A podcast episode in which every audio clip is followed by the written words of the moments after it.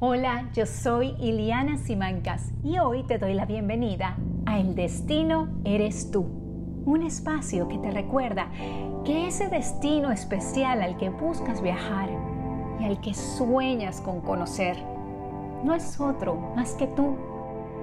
Todos queremos aventura, todos queremos vivir una vida extraordinaria y todos cometemos el mismo error de principiante. La buscamos allá afuera en el efímero mundo de la materia, en lugar de en el fascinante mundo del ser. En este espacio, a veces corto y a veces muy largo, conversaremos, meditaremos, exploraremos, investigaremos, conoceremos, compartiremos, nos reiremos y navegaremos las tormentas que el camino nos depara porque ellas son el vehículo, ellas son la gasolina que nos empujan a sumergirnos en una verdadera búsqueda. Aprenderemos que comer, rezar y amar, o mi humilde adaptación a esta Trinidad, viajar, no es solo una película o una fascinante novela, sino una fórmula mágica para llegar a ti en donde unimos el adentro con el afuera, en donde usamos el placer como una apertura, el rezar como el motor de nuestras vidas y el viajar como el gran maestro. Coleccionemos herramientas y superpoderes para que la subida a ese Everest que es tu vida sea gloriosa. Mi camino, mi camino es mucho más transformador y divertido contigo a mi lado y mi inversión se duplica cuando la comparto. Así que por eso y mucho más te invito a montarte en mi moto y a descubrir qué pasa cuando el destino eres tú. Con este 2020 tan atropellado que llevamos, la meditación es una práctica esencial. Para ello, te esperamos en mi página web ilianasimancas.com, donde conseguirás la meditación del día y mucho más para así soltar y sanar las heridas del pasado que siguen determinando y entorpeciendo nuestros pasos presentes, ni peor aún los futuros. Sigamos el ejemplo de la Madre Naturaleza, quien con cada otoño suelta el pasado para en la primavera volver a renacer. En nuestro programa de hoy hablaremos cómo la desconexión humana comienza con el callar y meditaremos para conectar con nuestra emoción feliz viaje. Una, cosa importante es que mucha gente le da pena compartir, ¿ok? Mucha gente le da pena eh, decir cómo se sintió, nos da pena decir cómo nos sentimos de verdad, nos da pena este, hablar de nuestras emociones, nos da pena decir nuestra experiencia, bueno, ¿y qué tal si, cómo me va a haber pasado esto? Esto es muy loco, seguramente a más nadie le pasó. Especialmente los hombres son peor todavía que nosotras porque a los hombres les cuesta mucho hablar de sus emociones con otra gente. Entonces, cuando tenía esposo, en vez de, de mujer eh, pareja, yo me acuerdo que una de las cosas que yo le decía a él, siempre estaba, es que tú no me entiendes, porque solo a mí y solo yo. Y bueno, yo le escuchaba todo y yo, yo le decía, amor, habla con otra gente. Si tú hablas con otra gente, vas a ver que tú no eres el único que está pasando por eso. Que hay millones de hombres que también pasan por lo mismo, incluso millones de mujeres. Entonces, ¿qué quiero decir con eso? Que necesitamos quitarnos este tabú de querer compartir. Imagínense si yo dijera, bueno, que lo hice por mucho tiempo, ¿eh? Si yo dijera, ay no, yo no voy a compartir nada con la gente porque la gente va a pensar que yo estoy loca y que van a decir de, que, yo experimento esto y que no, no, eso lo experimento nada más para mí, pero yo no voy a contarles nada. No, no estaría esto. Igual pasa con todos los maestros que tengan de cualquier cosa y mientras más rara sea la cosa, peor, ¿no?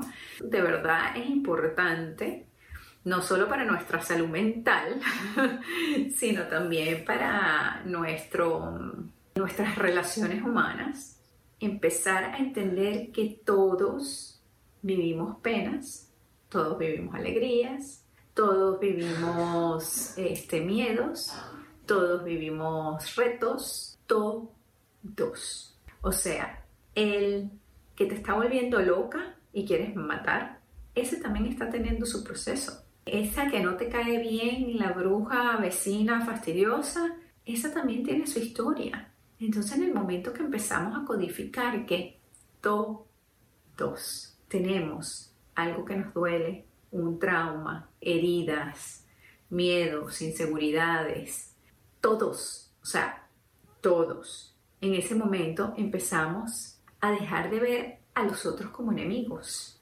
Por ejemplo, yo siempre tengo muy en el corazón, cuando estaba en la universidad, un profesor que era judío y bueno, que es, debe estar vivo. Y él estuvo en uno de los campos de concentración, tenía el numerito marcado y todo. Y él nos daba justamente la Segunda Guerra Mundial. Él era alemán judío.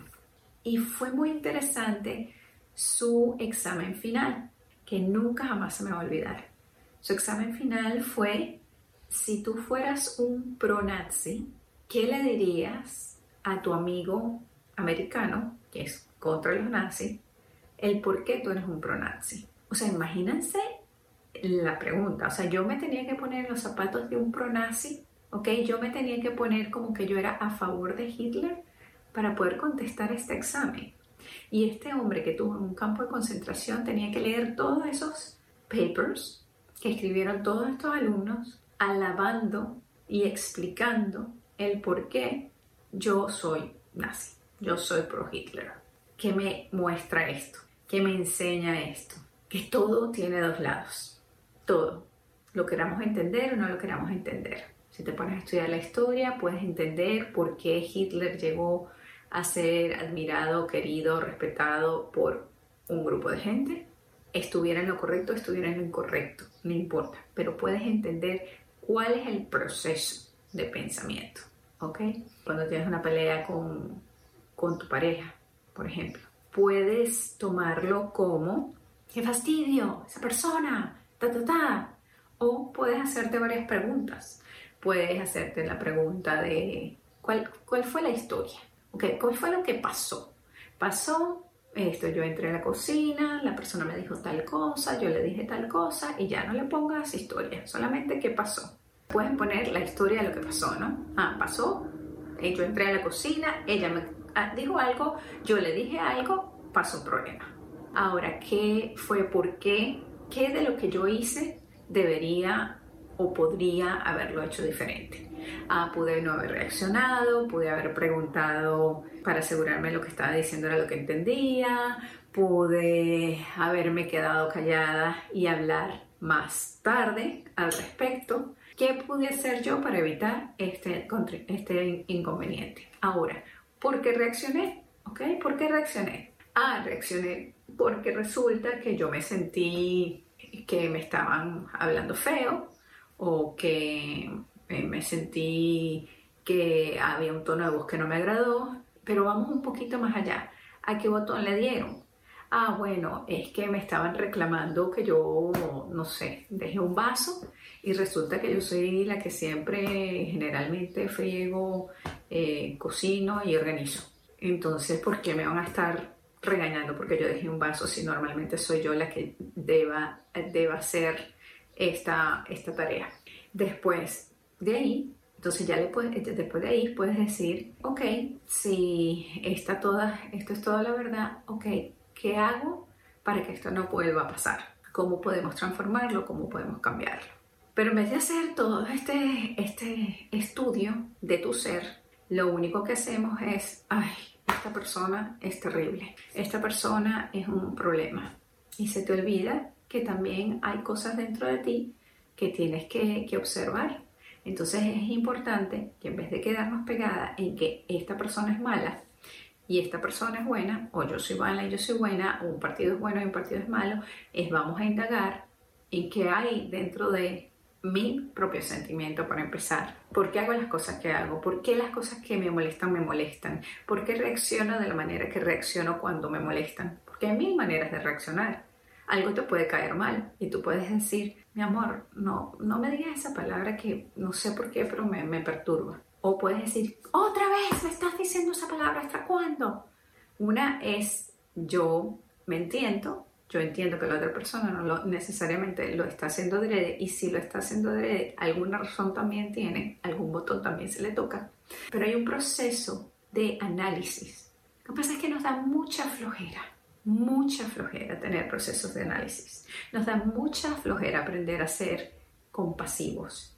¿Ok? Siempre es mucho más fácil apuntar para allá. Porque cuando apuntas para acá, el trabajo es enorme. Y esto te lo estoy hablando con tus hijos, con tu marido, con, con partidos políticos, con países, con lo que sea. Para empezar, y para todas, cuando usamos la palabra controlar, siempre tiene una connotación muy fuerte. Controlar es como no dejar fluir. Entonces yo diría que uno aprende a transformar sus emociones. Uno aprende a, puede ser manejar sus emociones. ¿Y por qué es importante la palabra que busquemos? Porque las palabras tienen una fuerza vibratoria. Y si metemos la palabra controlar en nuestra vida, entonces vivimos una vida controlada. Lo que queremos aprender es una vida que fluya. Ok, pero ¿cómo hacemos fluir nuestras emociones y no dejar que nos sobrepasen? Bueno, tenemos que hacer pasos, tenemos que aprender a entendernos, tenemos que estudiarnos. ¿Por qué hago las cosas que hago? ¿Por qué, por qué cuando alguien me dice tal cosa a mí me, me llega aquí?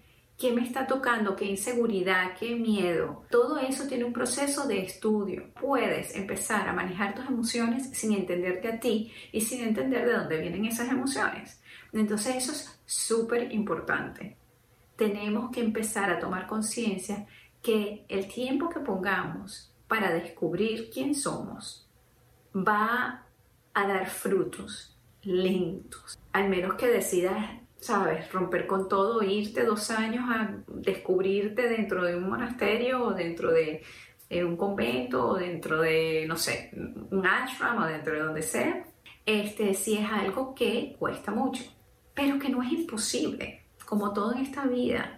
Todo lo que riegas, toda flor que le pones agua crece, no le pones agua se muere. Entonces, bueno, una vez que tienes ese proceso de conocimiento, de ti, en ese proceso de conocerte, puedes empezar a observar tus emociones. Entonces, por ejemplo, yo, yo te voy a decir cuál ha sido mi experiencia. Primero, yo me molestaba, tenía un berrinche, un ataque, un lo que fuese, y no me daba ni cuenta, ¿ok? Ni cuenta. O sea, era como que yo tengo derecho a tener todos estos berrinches, punto, y tú te lo cagas. Después empecé a observar, ay, mira, ahí viene el berrinche, pero no sé ni por qué viene. Después, ah, es que el berrinche viene de tal cosa. Después, uy, ahí viene el berrinche, lo siento, está viniendo, oh my god, quiero agarrarlo, quiero agarrarlo, quiero agarrarlo, voy a agarrarlo, respiro, respiro, 3, 2, 1, 2, no, no puedo, lo vomito. El próximo paso es, viene el berrinche, respiro, cuento hasta 700 mil y me callo la boca y aprendo que puedo resolver ese problema en otro momento donde vaya yo a estar tranquila y el otro ser tenga apertura para escuchar. Porque si yo no estoy tranquila y ninguno de los dos tiene apertura para una comunicación, muy difícilmente se va a poder resolver nada. Ahora, eso no significa que me voy a callar y lo voy a meter debajo de la alfombra. Me voy a callar por ahora, porque si yo hablo, voy a explotar. A ese yo no he llegado. A veces lo logro. El otro día pasó me dijeron una vez algo. Dije, ok. Dos veces algo. Ok. Tres veces algo. Ok. La cuarta dije con un tono que intentaba ser amable, pero como venía la energía de que yo estaba ya, dije una cosa y la otra persona explotó. Y yo estaba consciente que si yo decía eso, esa persona iba a explotar, pero no me pude contener. Entonces ahí, ese es el trabajo. Ese es el trabajo que tenemos que hacer con nuestras emociones. Aprender a manejarlas, aprender a observarlas, aprender a verlas. Y aprender, más allá de eso, que otras personas también tienen las suyas. nunca olviden esto. Ustedes no pueden cambiar su emoción. ¿Qué quiero decir con esto? Algo te puede pasar y tú te puedes sentir triste, tú te puedes sentir molesta, tú te puedes sentir angustiada, tú te puedes sentir rechazada. Puedes tener miles de emociones, ¿correcto? Después de la emoción viene otra cosa. Después de la emoción generalmente viene la reacción. Yo tengo una emoción y voy a reaccionar a esta emoción de una manera lógica o ilógica. Tenemos que aprender que la emoción yo no la puedo, a ver, con mucho trabajo hasta las emociones tú las puedes, puedes mantenerte en un nivel así que nada te produzca emociones fuertes. Mucha gente trabaja para ello, sobre todo los monjes tibetanos y tal.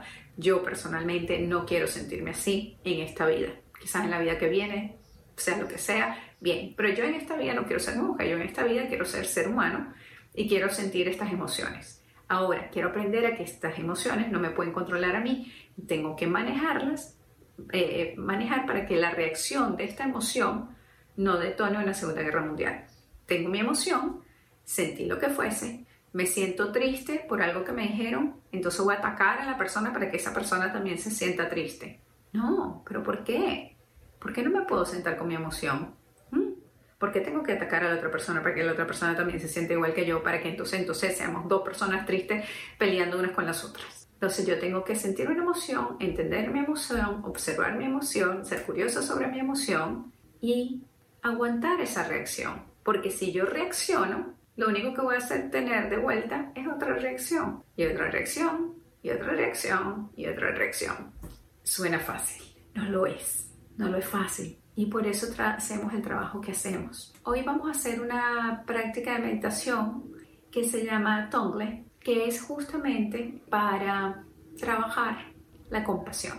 Y todo empecé a hablar de esto porque si entendemos que nosotros tenemos estas emociones, estas reacciones, estos miedos, estas inseguridades, estas rabias, estos recelos, y esto, esto, esto, esto y esto. Pero también entendemos que el vecino también tiene una emoción. Las emociones son las que les dije, tristeza, rabia, alegría, odio, decepción. ¿okay? Hay cinco básicas y después hay muchas otras alrededor de esas cinco básicas. Y de esa emoción tú vas a tener una reacción. Tú me dijiste algo, yo me ofendí, yo exploto y te digo algo tres veces más fuerte para que tú te ofendas. O tú me dices algo, yo me ofendo, yo no reacciono, yo lo pienso y yo mañana me siento contigo calmada y te digo, mira, cuando tú me dices esto y esto y esto, eso a mí me hace sentir de tal y tal y tal forma. ¿Tú crees que sea posible que empecemos a trabajar para que cada vez que tú tengas la necesidad de decirme tal y tal, no me la digas? Yo voy a trabajar en no reaccionar, pero yo te pido que tú trabajes en no decírmelo.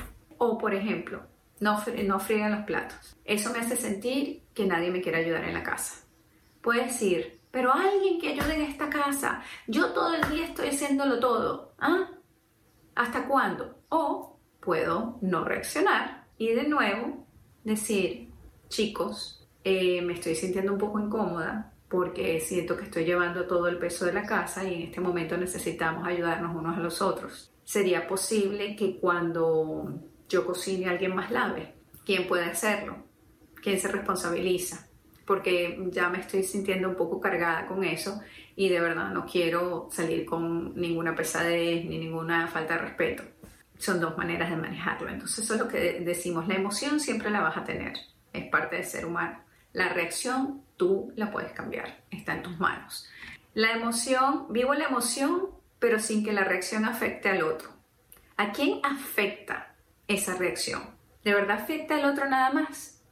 ¿O cómo te sientes tú cuando empiezas a pegarle gritos a la gente? Yo creo que no te sientes bien. Yo no me siento bien, personalmente. Puedes sentirte bien en un segundo, pero después empiezas, ay Dios mío, ¿por qué hice eso? ¿Por qué les hablé así?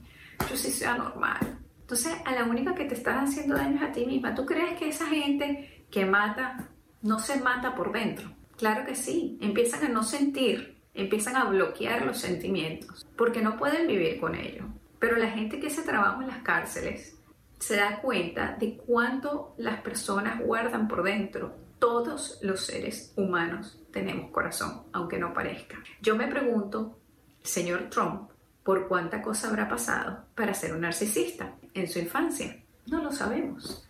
O los dictadores o otros presidentes que ni siquiera quiero nombrar. ¿Por qué? ¿Qué han pasado? Eso, eso no les da derecho a ser hijos de madre, by the way.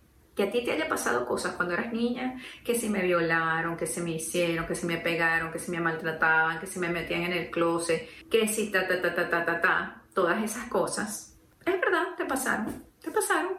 Fue triste, fue difícil, te ha marcado. Eso no te da derecho a ti a hacer lo mismo. O sea, lo único que te da derecho es a trabajar para ser mejor, para superar ese problema, para salir de la historia. Tú eres esa historia, no, tú no eres esa historia. Esa historia ya pasó, esa historia está en el pasado. ¿Ok? Tú eres lo que eres hoy. Y si vas a vivir con la sombra de esa historia, esa es tu decisión. Lo que te haya pasado no fue tu decisión. Pero cómo vas a enfrentarlo y cómo vas a vivir con eso es tu decisión. Tú te puedes victimizar todo lo que quieras. Con eso lo único que vas a ganar es ser miserable. ¿Ok? Entonces, no es tanto que no afecte al otro, es que no te afecte a ti. Ahí es cuando aprendiste a gestionar tu emoción, que no va a obtener una reacción. Gestionar tu emoción. Manejar parece como manejar a un carro. Gestionarla, observarla, meditarla, gestionarla. Entonces, aprendamos a gestionar nuestra emoción. Manejar o gestionar la emoción sin victimizarse. Sin victimizarse es muy importante. Vivimos en un mundo que nos encanta, nos encanta, y, oigan bien, nos, nos encanta ser víctimas. Porque la víctima no tiene la culpa de nada. Nos encanta ser víctimas. Es que, you know, yo hago esto por, porque los otros y yo no estoy diciendo muchas veces que sí, el otro no te vuelva loca y quieras matar a alguien, pero es tu decisión manejarlo de cierta manera u otra. Es la tuya, no de nadie más. Ah, volvemos a la historia. Yo puedo decir, es que nadie me ayuda aquí jamás, y yo lavo y friego y, limpio y no sé qué, y, nadie me, me, me, toma en cuenta y encima me regañan. Puedo, o puedo sencillamente decir, mira, estos son mis sentimientos, yo me estoy empezando a sentir de esta manera, me siento un poco incómoda sintiéndome de esta manera, ¿cómo podemos manejar esta situación? Yo lo que quiero hacer ahora es que con esta conversación que tenemos, donde estamos aprendiendo a observar nuestra emoción y aprendiendo a gestionar nuestra emoción y aprendiendo a transformar las emociones negativas en algo positivo vamos a hacer una meditación combinada. Ya cambié de idea de lo que iba a hacer. Vamos a hacer una meditación, uno, para empezar a aprender a conectar con nuestras emociones. Solo vamos a hacer eso por hoy, aprender a conectar con nuestra emoción. A través de nuestro cuerpo, nosotros vamos a ver cuál es la emoción que estamos viviendo el día de hoy. Por ejemplo, no nos vamos a ir a más allá de eso, solo el día de hoy. Pensamos que amamos más si nos abandonamos y cedemos y cedemos al extremo en nombre del amor, cuando en realidad es que el autoabandono solo alimenta el desamor. Estas pequeñas pero importantes lecciones no suelen llegar tarde en la vida. Así que, ¿por qué no compartirlas con los más pequeños de la familia para que ellos puedan caminar un sendero más ligero que tú y que yo? Peras y manzanas es un cuento sencillo pero profundo que te enseñará sobre la importancia de amarte para poder amar. Un cuento que debe ser parte de las librerías de niños y adultos por igual. Consíguelo ya en la tienda Amazon de tu región. Sentémonos cómodamente, ya sea en el suelo, en un cojín de meditación o en una silla. Tengamos nuestra espalda recta las manos en las rodillas o en forma de cuenco, y nuestros ojos cerrados. Al sonar el gong o las campanas, comenzará nuestra práctica de hoy. Simplemente sigue mi guía amorosamente hasta que la meditación llegue a su fin. Feliz viaje.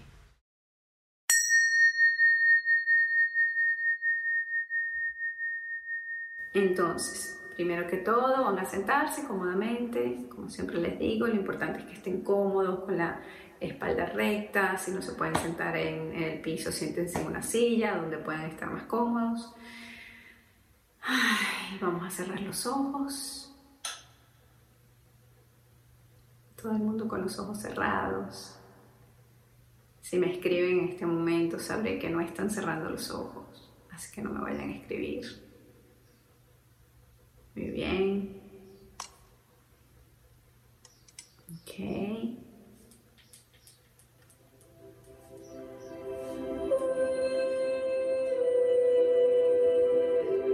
Okay.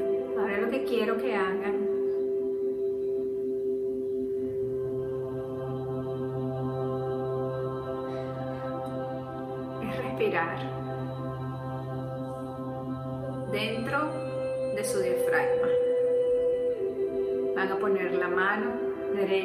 encima del diafragma, que es como entre el ombligo y el vientre por ahí. Y van a respirar dentro de su diafragma. Por la nariz, lentamente.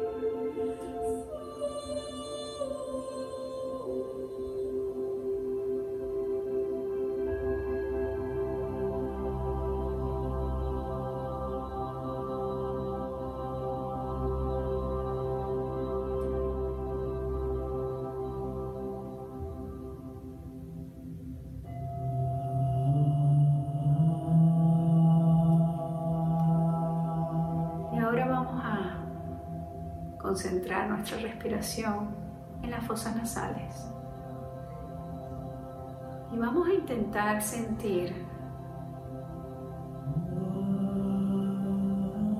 el viento, el aire que entra por nuestras fosas nasales. Y vamos a tratar de identificar si es frío o si es caliente.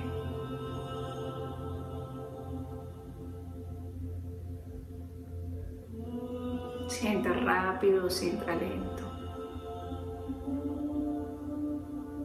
Toda tu atención la vas a poner en tus fosas nasales. Estos pequeños orificios que parecen tan insignificantes, pero que sin ellos no podríamos sobrevivir mostrándonos que hasta lo más insignificante puede tener, tener gran trascendencia en nuestras vidas. ¿Cómo es ese aire? ¿Es frío o es caliente? ¿Entra rápido o entra lento? Me hace cosquillas en las fosas nasales.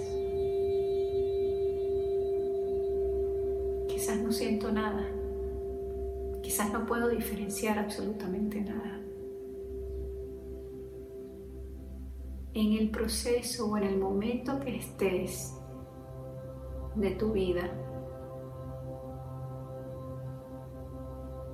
en el proceso está bien si puedes tener la sensación de si es frío o es caliente, pero quizás no de si es rápido o lento, está bien.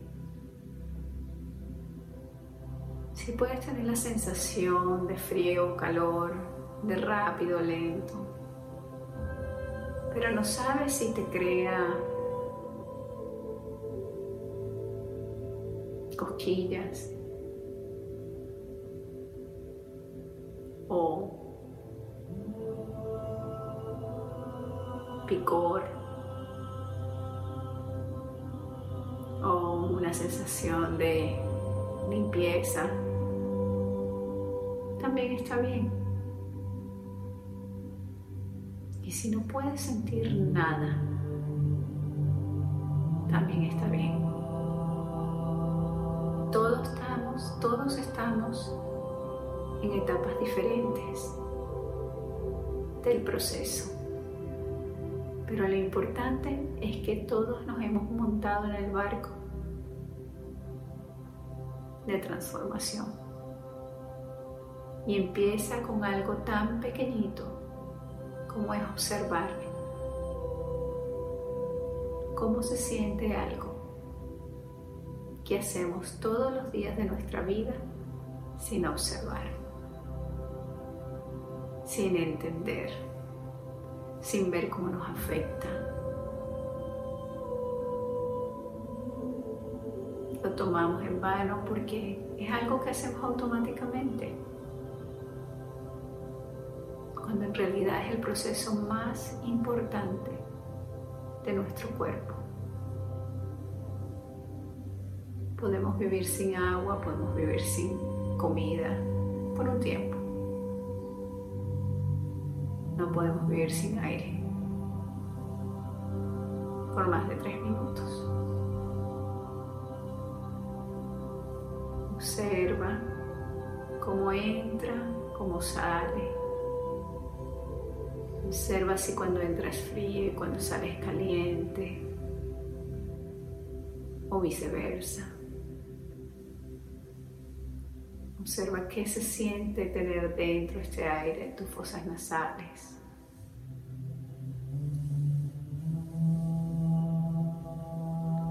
Observa si cuando sale puede tocar alguna parte de tu labio.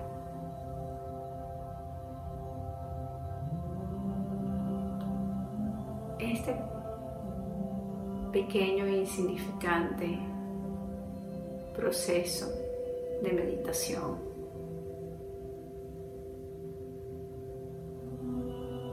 Parece no tener sentido. ¿Para qué quiero yo sentir el aire que entra y sale de mis fosas nasales? Porque es el comienzo y el final de todo, es respirar. Si puedo conectar con eso, puedo empezar a conectar con otras cosas de mi cuerpo. Hasta que no conecte con eso, quizás sea más difícil conectar con otras cosas. Tu cuerpo te lo dice todo. Tu cuerpo te dice cómo estás internamente, cómo están tus sentimientos está tu salud. Y debemos aprender a enfocarnos en él. Y a través de eso desarrollar nuestra comunicación con nosotras mismas y nuestra intuición.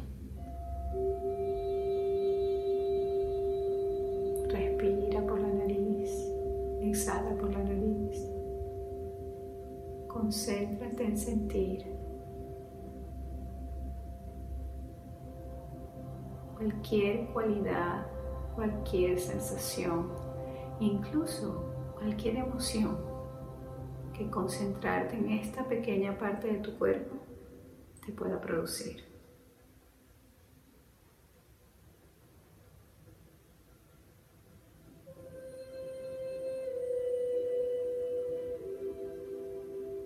quizás concentrarte en cómo entra y cómo sale el aire de tus fosas nasales te causa angustia.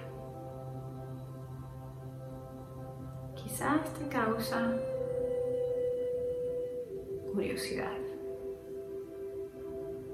Quizás te causa molestia porque no lo logras. Quizás te sientes incompetente porque tu mente va de un lado al otro y se olvida de respirar o se olvida de observar la respiración porque respirar siempre estamos haciéndolo.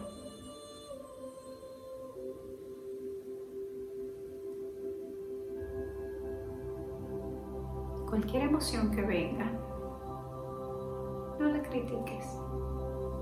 Simplemente es. Y tú vuelves a tu tarea observar tu respiración, cómo entra, cómo sale, su consistencia, su temperatura y lo que hace dentro de tus fosas nasales. Vuelves a observar tu emoción no la juzgas y no tratas de cambiarla. No tratas de sentirte de otra manera. Simplemente vuelves a observar tu respiración.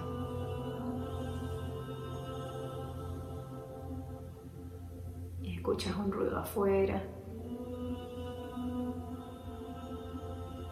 pones una nota en tu cerebro, ruido, y vuelves a respirar y concentrarte en tu respiración.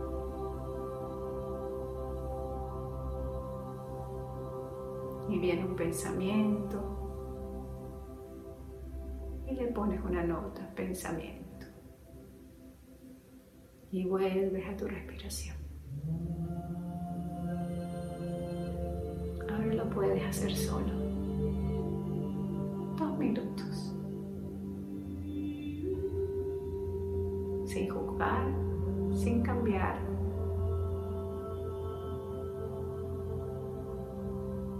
Y dándole espacio a todo a que sea explicado en tu cabeza para poder volver a tu respiración. Sin parar de observar cómo es, cómo se siente, si ha cambiado desde el principio de la meditación o no.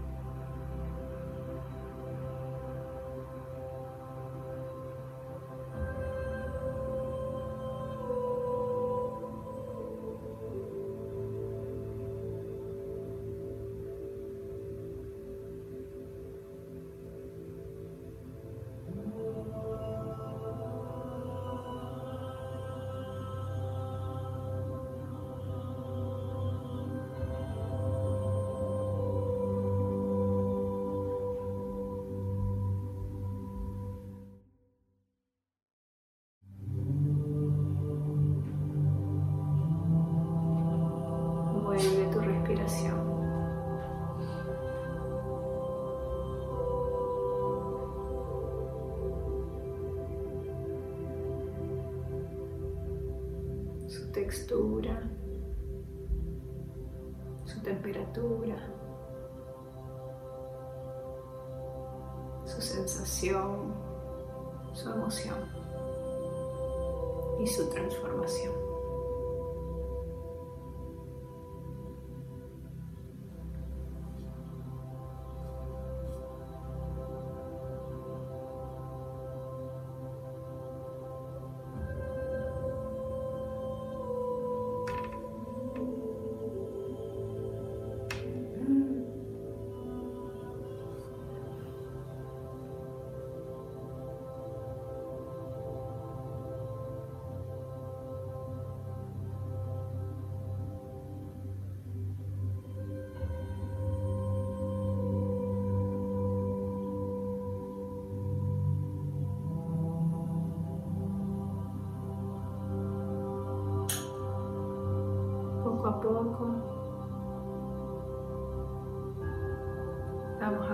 Ojos y vamos a observar dónde estamos. Y ahora que tenemos los ojos abiertos,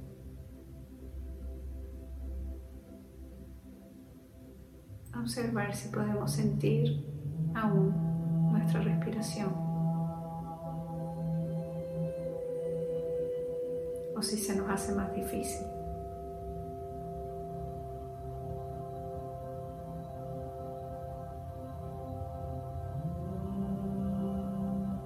Concentra tus ojos en un solo punto.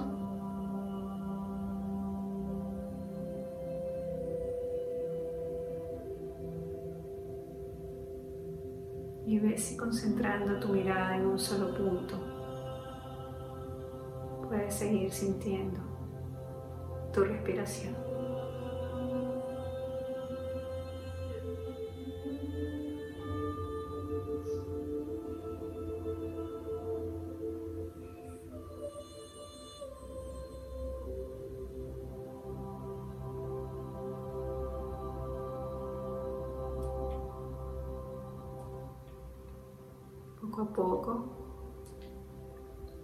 Tus manos. Las vas a calentar. Y vas a sentir el calor de tus manos en tus ojos y en tu cara. Vas a sentir como tus manos se sienten en tu piel. La presión, cómo se siente en tu cara. Bien, es agradable, es desagradable. De repente te da una sensación de protección o de agobio. ¿Cómo se siente? Sueltas. ¿Cómo se siente tu cara ahora sin nada?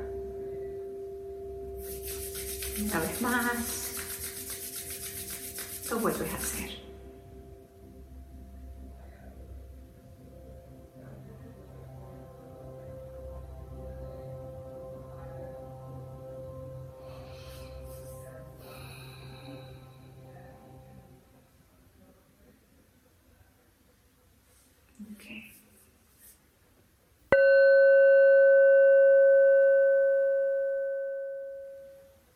Namaste chicas.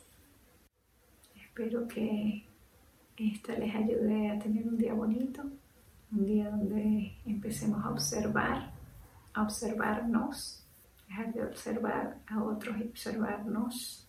Y recuerden, todos estamos sufriendo de igual manera, todos reímos, todos lloramos y todos somos seres humanos. Así que la única persona que podemos transformar es a nosotros mismos y solamente en eso nos tenemos que concentrar. Y cada quien que haga su trabajo. Gracias por estar aquí hoy. Nos vemos el jueves. Acuérdense las próximas dos semanas, martes y jueves. Este, y ya en pues, las próximas otras dos semanas ya veremos. ¿Ok? Eh, los quiero mucho. Namaste. Muchas gracias por acompañarme el día de hoy. Hay muchos caminos que llevan a Roma, pero no llegarás sin tomar los pasos que te acerquen a ella. Tú eres tu imperio, tu desierto, tu selva y tu paraíso. Y cada día de encuentro estaré aquí para recordarte que el destino eres tú.